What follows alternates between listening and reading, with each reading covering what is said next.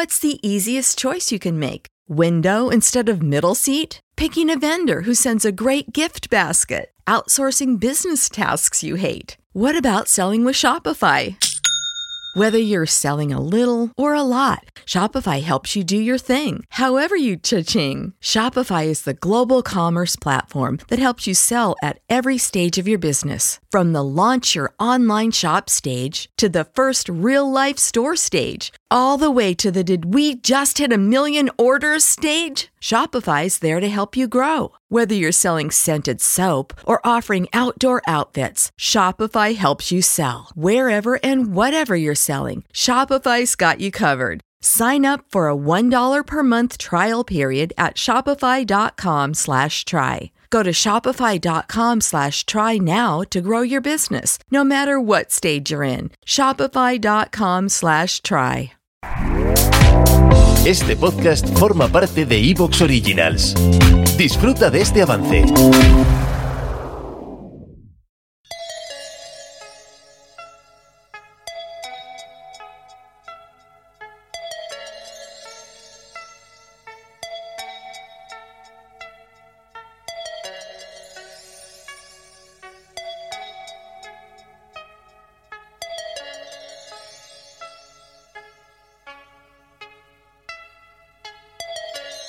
El programa que vais a escuchar a continuación es una versión más breve que el publicado para mecenas. E igualmente espero que lo disfrutéis y os sumerja lo suficiente en el periplo lunar y todo lo que en este aconteció.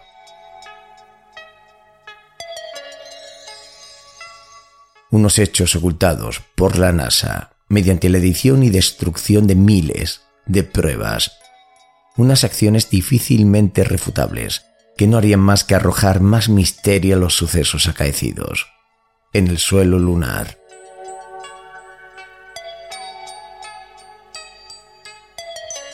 Un programa para escuchar con la mente abierta y libre de todo prejuicio. Dicho esto, quiero dar las gracias a los patrocinadores por el reconocimiento a lo que supone la elaboración de cada programa y por vuestro cariño, en muchos casos incondicional. Como ya os he dicho, mil gracias.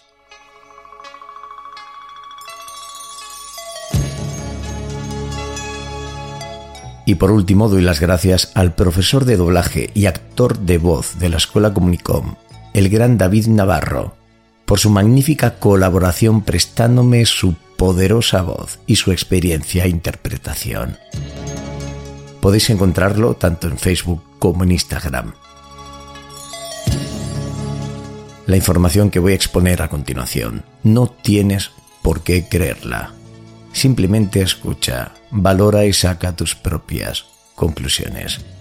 Y ahora más que nunca, que nadie te diga lo que debes creer. Bienvenidos a Luces en la Noche, mi nombre es Alex y muchísimas gracias por acompañarme.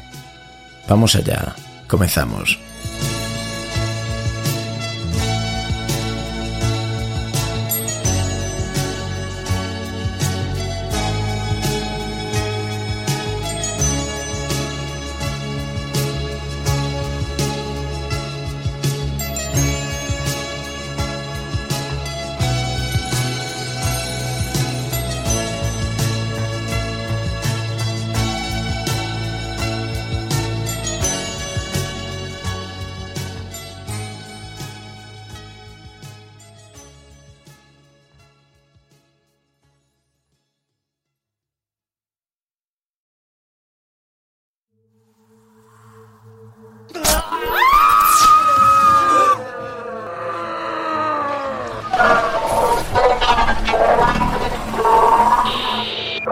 Este sube mucho más rápido que nosotros y se acerca cada vez más.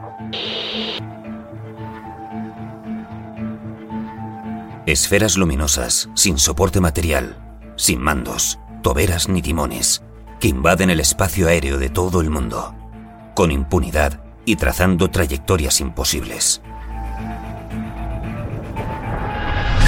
El aspecto de la luz era como un ojo humano que tenía una especie de vena, no recordaba un ojo humano. Extraños objetos que evolucionan a otras formas, viajando a velocidades que vulneran las leyes físicas planteadas por el ser humano. En gran parte de las ocasiones, sin actitud belicosa, pero en otras, mostrando hostilidad y una total apatía en los llamados encuentros del cuarto tipo.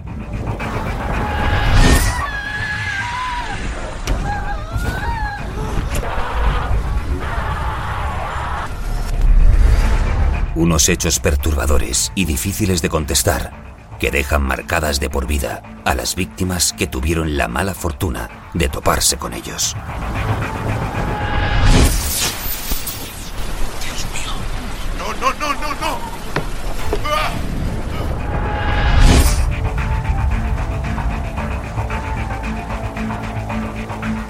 En este programa intentaremos arrojar luz a todo esto y mucho más. Tienes la puerta abierta. Pasa y ponte cómodo. Luces en la noche, con Alex Gilbert.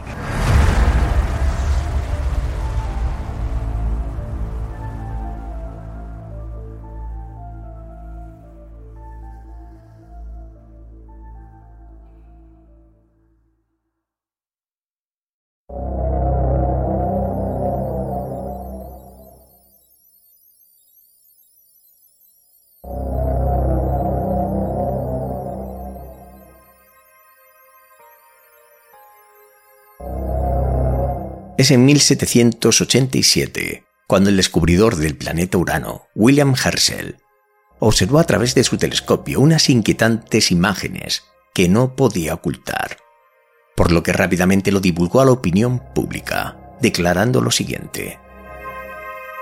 He detectado las erupciones en diferentes lugares de la parte oscura de la Luna. Dos de ellas están casi extintas, o en cualquier caso, en estado de cercana erupción que quizás se produzca en la próxima lunación. La tercera muestra una erupción actual de fuego y materias luminosas. Es dos años después, cuando el profesor alemán Schroeder, un experto en el astro lunar, se suma a dichas declaraciones, añadiendo lo siguiente. Observé un brillante estallido de luz que estaba compuesto de muchas chispas pequeñas y separadas, que se movían todas juntas en línea recta hacia el norte del mare Ibrio y otros lugares de la superficie de la Luna. Estas declaraciones eran sumamente inquietantes, puesto que era absolutamente improbable que actividad volcánica estuviese teniendo lugar en la Luna.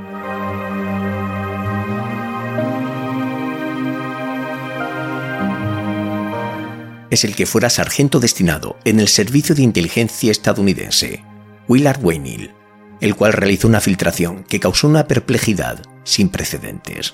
Y es una fotografía en la que se observa con gran definición una captura la cual mostraba una gigantesca nave plateada en forma de puro, un enorme cilindro suspendido sobre la superficie lunar, presumiéndose por su forma y tamaño, que podría tratarse de una nave nodriza.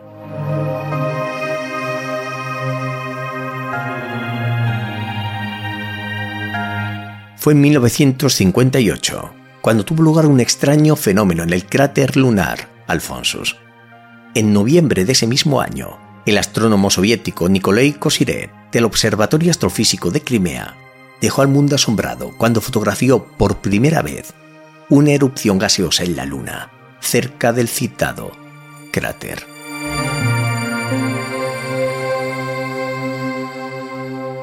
Kosirev en un principio le atribuye al escape de gases fluorescentes. Esta hipótesis fue rechazada por la comunidad científica, pero en 1963 otros astrónomos en el Observatorio Lowell también fueron testigos de tal actividad en dicha región. Fueron días más tarde, cuando otro evento dejó asombrados a los astrónomos, y es que una sucesión de luces de colores aparecieron en la superficie lunar, surcándola, permaneciendo durante más de una hora y siendo reportadas desde diferentes observatorios. Algo estaba ocurriendo en la Luna, y sea lo que fuere, siempre sucedía en el mismo lugar y a la misma hora. ¿Cómo es posible que esta actividad sísmica siempre ocurriese de forma periódica? Wilson Sullivan escribió en el New York Times lo siguiente. Es difícil de entender cómo podría esto ser un fenómeno natural. No obstante, algo artificialmente construido podría producir los mismos resultados sísmicos, los cuales ocurren una y otra vez. Varios miles de avistamientos de nubes gaseosas, neblinas de color y brillantes luces sobre la superficie lunar fueron registradas en la Luna a lo largo de muchos años. Y muchos de estos avistamientos reportados lo hicieron prestigiosos astrónomos e instituciones. Pero es en esa misma década, entre los años 50 y 60, cuando son numerosos astrónomos los que reportan extrañas luces sobre la superficie lunar, las cuales se desplazan de forma inteligente, predominando los cráteres, unas luces destellantes y pulsantes. Pero la NASA, con nerviosismo ante los molestos astrónomos, sale con diligencia para dar una explicación a estas misteriosas luces y las bautizan como fenómenos transitorios lunares. Según explican estos inusuales fenómenos, son causados por nubes de gas atrapadas en el interior de la Luna, las cuales salen al exterior en forma de estallido, emitiendo un resplandor producto del efecto refractario producido por el regolito lunar, un hecho que jamás han podido acreditar quedando como una mera hipótesis que aplaque las voces más contrarias y los rumores sobre los ovnis.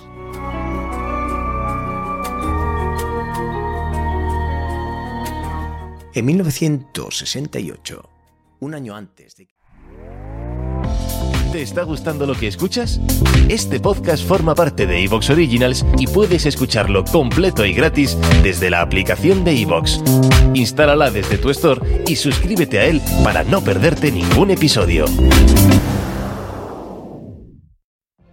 What if you could have a career where the opportunities are as vast as our nation, where it's not about mission statements, but a shared mission?